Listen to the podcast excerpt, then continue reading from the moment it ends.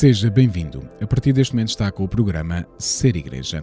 Emissão de 11 de dezembro de 2022. Ser Igreja é um magazine religioso da Arquidiocese de Évora e é transmitido nas frequências dos 97.5 FM Rádio Esperança, no coração do Alentejo, a rádio da Arquidiocese de Évora a emitir a partir de Portel, dos 94.5 FM Rádio Espartar, voz de Estremoz, dos 90.6 FM Rádio Campanário, voz de Vila Viçosa, dos 103.2 FM Rádio Telefonia do Alentejo em Évora e dos 103.7 FM Rádio Canção Nova Portugal, a partir de Fátima para a zona centro do país.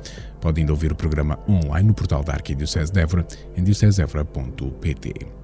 Nesta edição do programa Ser Igreja, o destaque vai para a proclamação do Santuário da Padroeira de Portugal, de Nossa Senhora da Conceição de Vila Viçosa, como Santuário da JMJ, da Jornada Mundial da Juventude, na Arquidiocese de Évora. Escutaremos a reportagem da proclamação que ocorreu no passado dia 8 de dezembro, na solenidade da Imaculada Conceição. O espaço informativo Espiga Dourada fica a par da atualidade diocesana.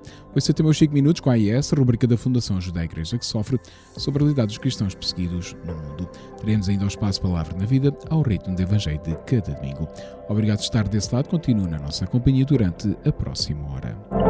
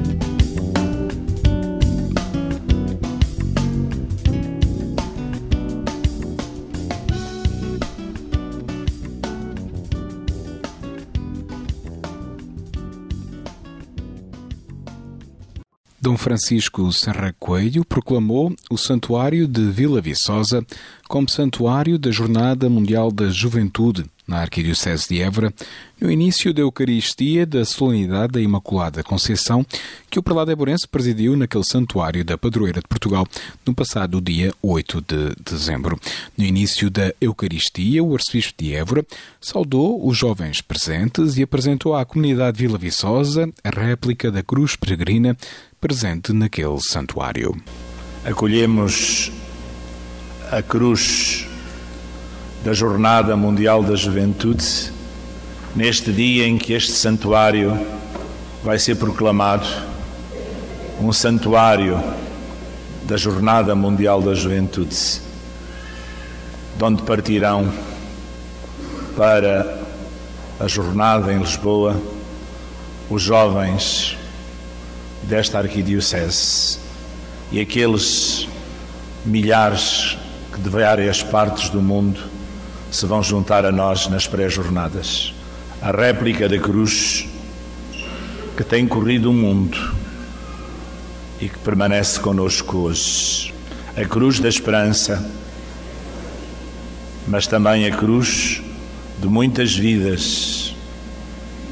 A cruz que queremos que seja sinal de compromisso na construção de um mundo novo, onde a paz, a fraternidade solidária, o acolhimento e a tolerância sejam caminhos da renovação da humanidade.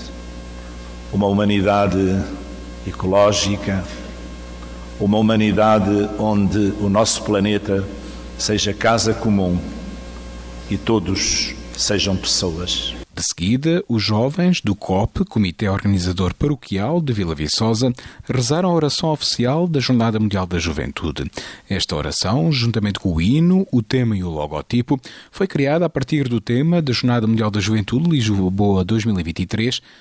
Maria levantou-se e partiu apressadamente. Nossa Senhora da Visitação, que partistes apressadamente para a montanha ao encontro de Isabel. Fazei-nos partir também ao encontro de tantos que nos esperam, para lhes levarmos o Evangelho vivo. Jesus Cristo, vosso Filho e nosso Senhor, iremos apressadamente, sem distração nem demora, antes com prontidão e alegria. Iremos serenamente, pois quem leva Cristo leva a paz e o bem-fazer é o melhor bem-estar. Nossa Senhora da Visitação, com a vossa inspiração, esta Jornada Mundial da Juventude será a celebração mútua do Cristo que levamos, como vós outrora. Fazei que ela seja ocasião de testemunho e partilha, convivência e ação de graças procurando cada um o outro que sempre espera. Convosco continuaremos este caminho de encontro para que o nosso mundo se reencontre também na fraternidade, na justiça e na paz. Ajudai-nos, Nossa Senhora da Visitação, a levar Cristo a todos, obedecendo ao Pai no amor do Espírito. Depois da recitação da oração oficial, os jovens do COP de Vila Viçosa comprometeram-se a fazer caminho até à JMJ 2023. Nós, jovens do Comitê de Organização Paroquial de Vila Viçosa, comprometemos-nos a fazer caminho para as Jornadas Mundiais da Juventude de 2023 e a acolher os jovens peregrinos que virão ter conosco para celebrar a fé com o Papa Francisco. Contamos com toda a comunidade cristã de Vila Viçosa. Perante este compromisso, o arcebispo de Évora proclamou oficialmente o Santuário Nacional de Nossa Senhora da Conceição de Vila Viçosa como Santuário da Jornada Mundial da Juventude na Arquidiocese de Évora. O grande convite da Jornada Mundial da Juventude é a frase que é assumida por Maria. Levantou-se e partiu. Quando percebeu que Isabel ia ser mãe, com ela compartilhou a alegria da vinda do Messias, que trazia já no seu ventre, no seu seio, no terceiro mês de gravidez. Pelas montanhas da Judeia, Maria foi ao encontro de Corazim para abraçar Isabel, que na sua gravidez esperava, já de modo inesperado, um filho. Por isso, a Senhora da Visitação será, na sua frase, levantou-se e partiu de imediato para anunciar a alegria da vinda do Salvador e para compartilhar a missão e o serviço. É esta a frase que vai unir e ao mesmo tempo alimentar a Jornada Mundial da Juventude 2023 Portugal-Lisboa. Levantou-se e partiu.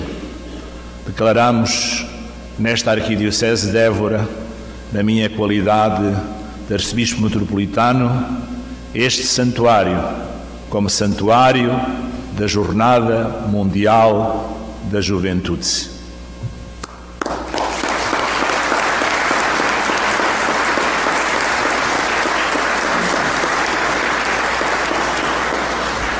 O anúncio, como pudemos escutar, foi saudado com uma salva de palmas pelos presentes. Será a partir deste santuário da padroeira de Portugal, em Vila Viçosa, que os jovens da Arquidiocese de Évora partirão para participar nas Jornadas Mundiais da Juventude, que decorrerão de 1 a 6 de agosto de 2023 em Lisboa.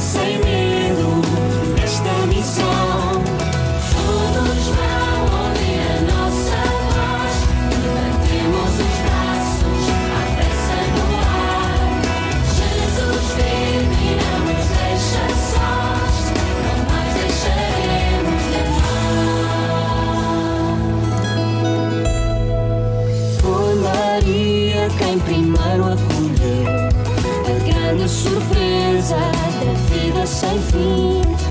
Confiante e simples quis receber tão grande mistério de um Deus que é para sempre.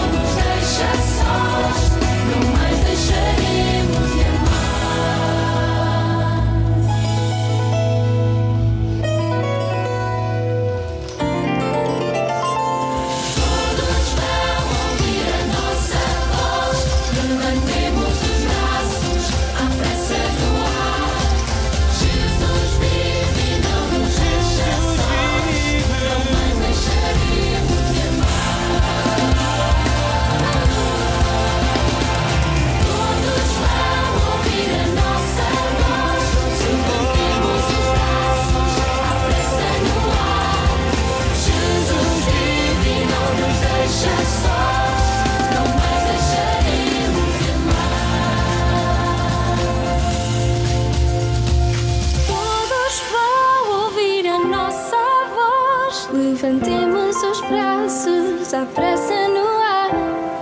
Jesus vive e não nos deixa sós, não mais deixaremos de amar.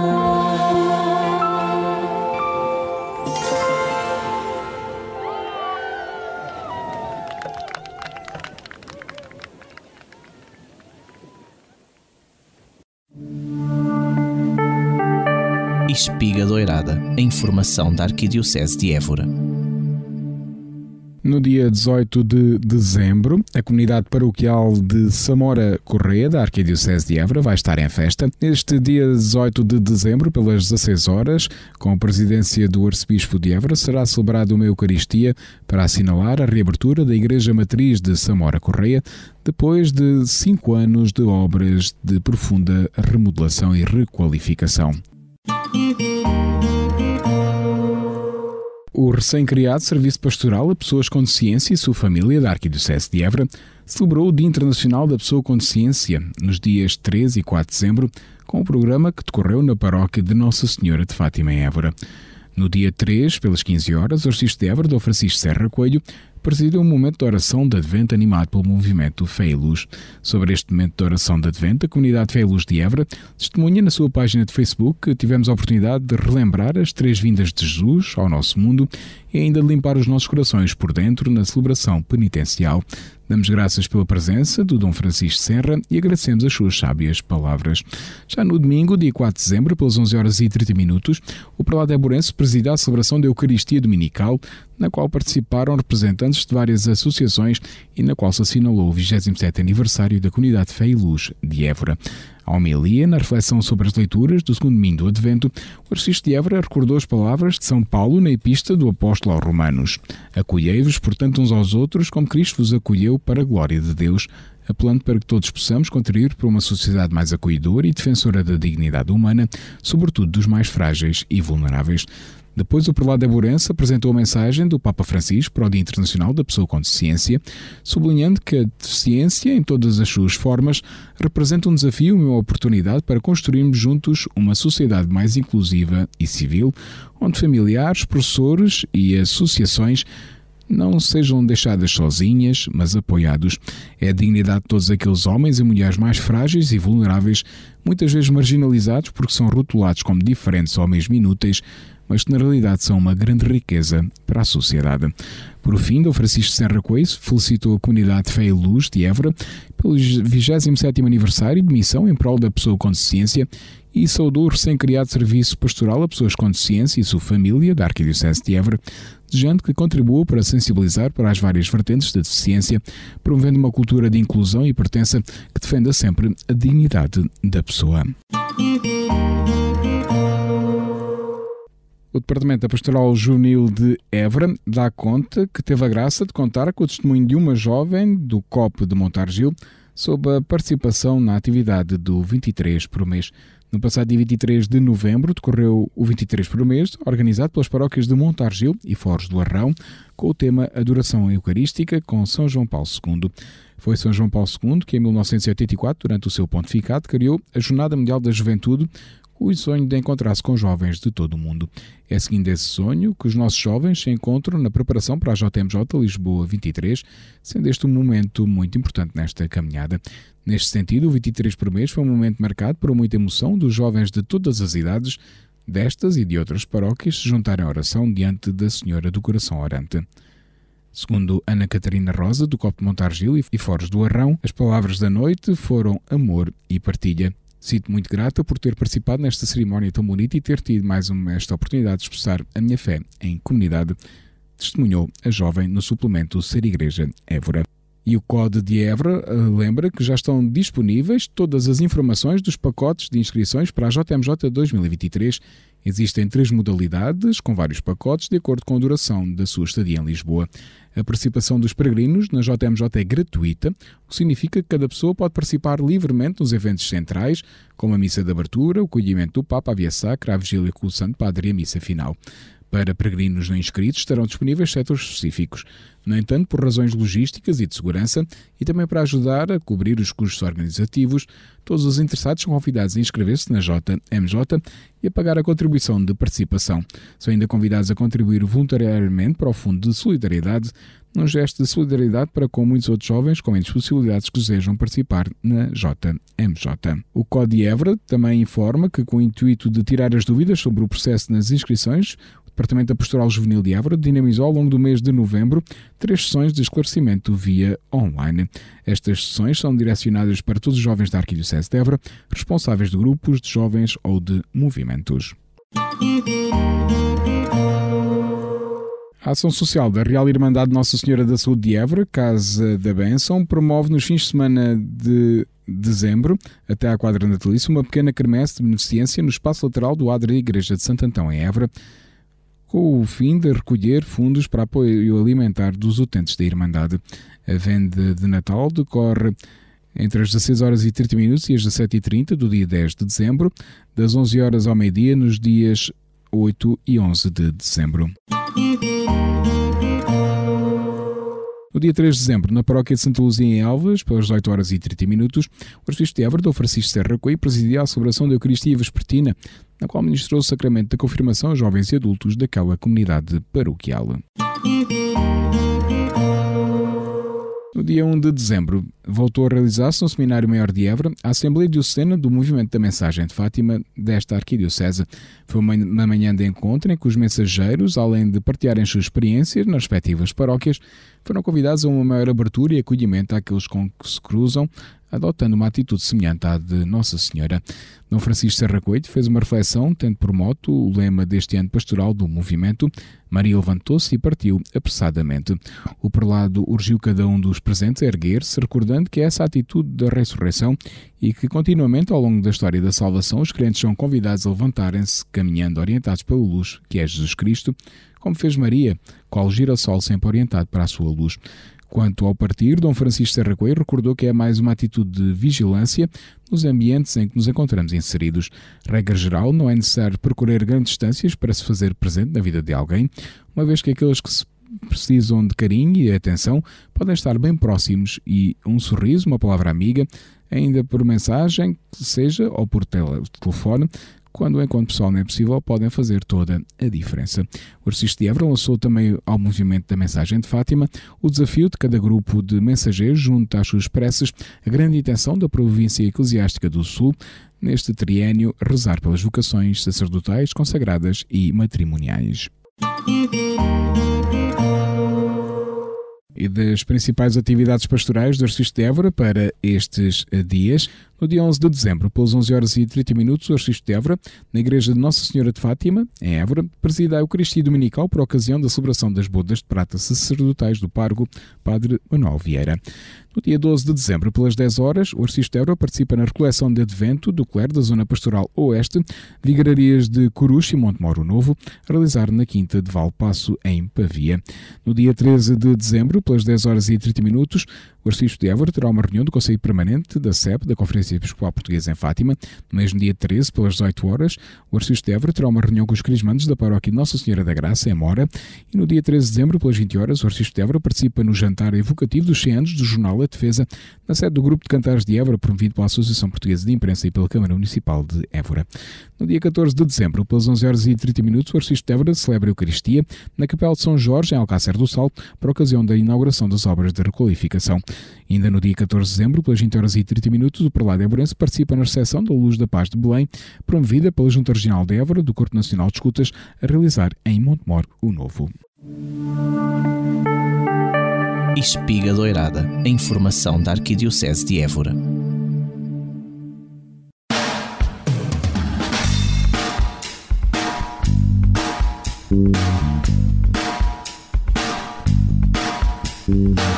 certos dias na vida em que tudo corre tão mal, nem sequer distinguimos o bem e o mal.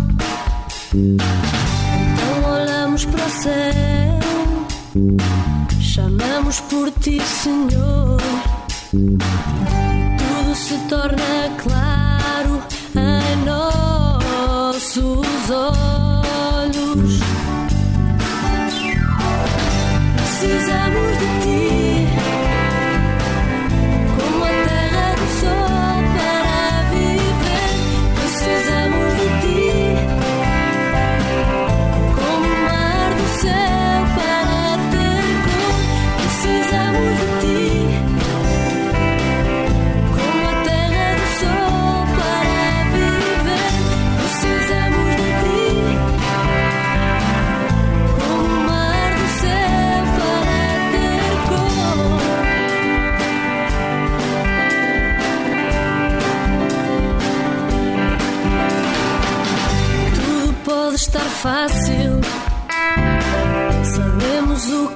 que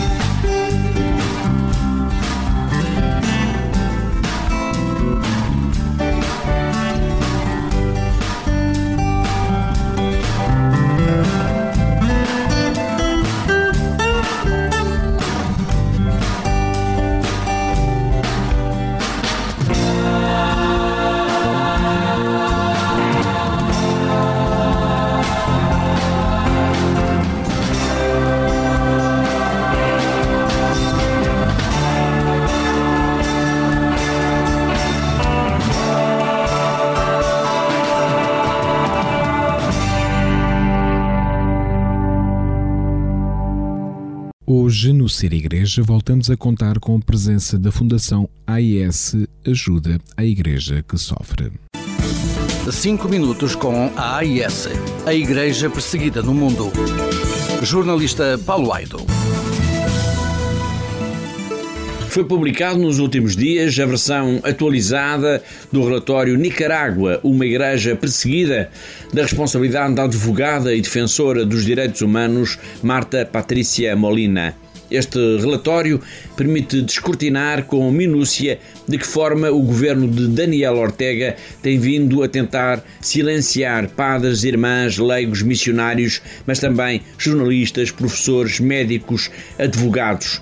O relatório aborda o período entre abril de 2018 e outubro deste ano e é taxativo no retrato que faz da repressão na Nicarágua há atualmente 2.194 prisioneiros políticos na Nicarágua e milhares de cidadãos foram forçados ao exílio. A situação em relação à Igreja é profundamente grave. É raro o dia ou semana em que não ocorre algum episódio de violência, de prepotência das autoridades. Um dos mais recentes foi a 19 de novembro. Nesse sábado, uma procissão católica com dezenas de fiéis fazia o seu caminho nas ruas de Massaia, uma cidade no sul da Nicarágua, quando foi interrompida pela polícia, forçando todos a regressarem à igreja local. Este incidente já não foi catalogado na edição atualizada do relatório sobre a perseguição à Igreja na Nicarágua, mas o que já se pode ler é demasiado inquietante. A primeira conclusão é que no período em análise houve 396 ataques contra a Igreja Católica. Ataques que tiveram a forma de profanações, roubos, ameaças e também discursos de ódio. Mas talvez o mais significativo é que durante este período foram vários os bispos, padres, irmãs e leigos visados pelas autoridades. O relatório é bem pormenorizado sobre esta repressão. Toda esta violência teve um dos momentos mais preocupantes com a prisão, em 19 de agosto deste ano, do bispo de Matagalpa. A prisão de Dom Rolando Alvarez representou, como denunciou então a Fundação AIS, uma tentativa para silenciar a Igreja na Nicarágua. E é preciso lembrar que, além do Bispo Alvarez, três outros padres, um diácono, dois seminaristas e um fotógrafo também foram presos nessa altura. E como se não bastasse tudo isto, até as missionárias da caridade, a congregação de Má Teresa de Calcutá, foram expulsas do país, assim como o, o núncio apostólico. E houve também o encerramento forçado do canal de televisão da Conferência Episcopal e de outras oito estações de rádio da Igreja. O relatório aí está. Só não lê quem não quiser, só não vê o que se está a passar quem não quiser. Nicarágua, um país em que a Igreja é perseguida. É preciso denunciar isto.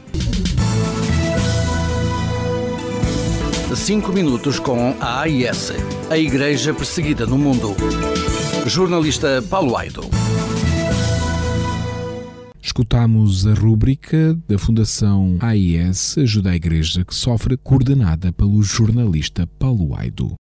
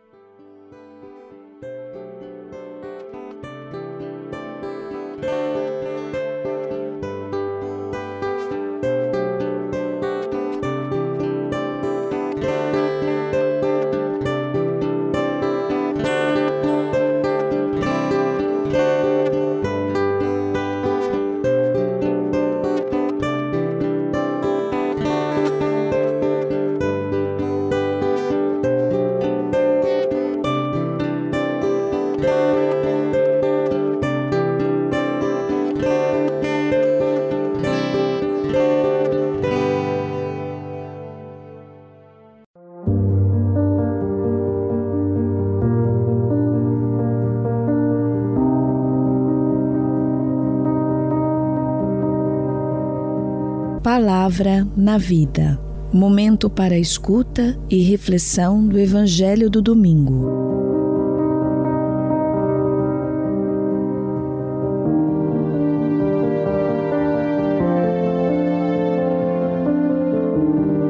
Escutamos agora a leitura do Evangelho.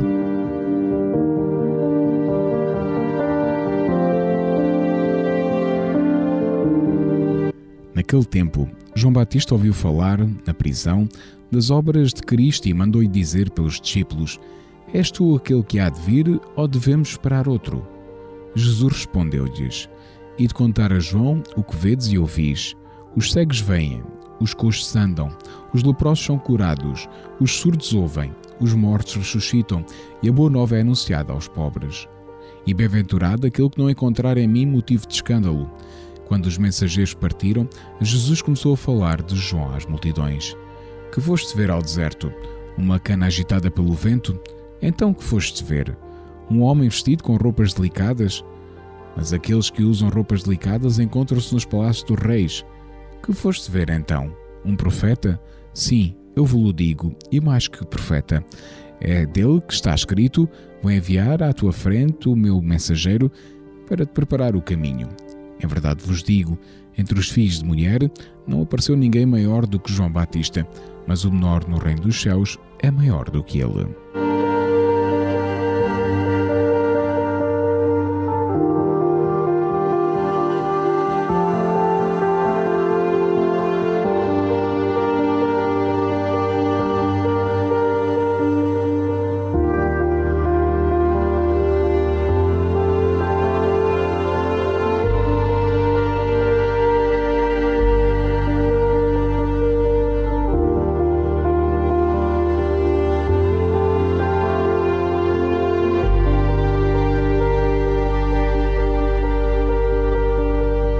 Depois da leitura do Evangelho, escutamos a reflexão.